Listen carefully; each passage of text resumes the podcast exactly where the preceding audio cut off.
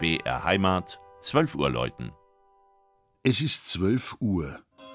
Das Mittagsläuten kommt heute von der ehemaligen Klosterkirche Marie Himmelfahrt in Reichenbach in der Oberpfalz.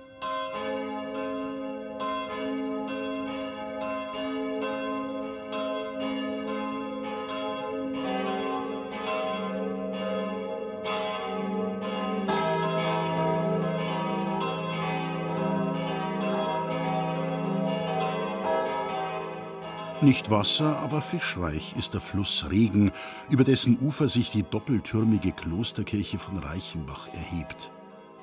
Preclarum monasterium in modum castri positum in monte. Das berühmte Kloster liegt auf dem Berg wie eine Burg. So beschreibt der Nürnberger Humanist Hartmann Schedel Ende des 15. Jahrhunderts seinen Eindruck von der Benediktinerabtei, die Markgraf Diepold III. von Cham-Vohburg vor 900 Jahren gründete und der Himmelskönigin widmete. Reichenbach entwickelt sich zu einem der bedeutendsten Klöster der Oberpfalz und zum Zentrum für Himmelsbeobachtungen. Davon zeugt der rechteckige Sternwarteturm in der östlichen Wehrmauer. Bedeutende Äbte stehen den Mönchen des Reformklosters vor. Ihr Wirken in der Klosterschule wird allseits gerühmt. Nicht ohne Grund sind es Reichenbacher Benediktiner, die das 1330 gegründete Kloster Ettal besiedeln.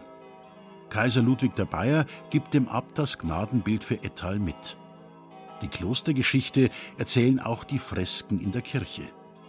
Nach den harten Jahren der Reformationszeit wird der Reichenbacher Konvent im Jahr 1669 durch Regensburger Mönche aus St. Emmeram neu belebt. Es folgt die zweite Blütezeit, repräsentiert durch eine prächtige Rokoko-Ausstattung der Kirche.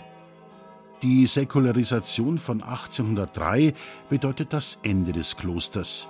Die Abteikirche wird Filiale von Walderbach. Barmherzige Brüder ziehen ein und engagieren sich in den alten Mauern bis heute für behinderte Mitmenschen und ihre Familien. Die Marie Himmelfahrtskirche erstrahlt im 900. Gründungsjahr nach zähem Ringen um eine grundlegende Sanierung in neuem Glanz. Dazu lassen nicht nur zum heutigen Patrozinium vier fast 50 Jahre alte Glocken aus der Gießerei Hofeber in Regensburg ihr Geläut weit über das Regental erklingen. Das Mittagsläuten aus Reichenbach von Regina Vanderl. Gelesen hat Christian Jungwirth.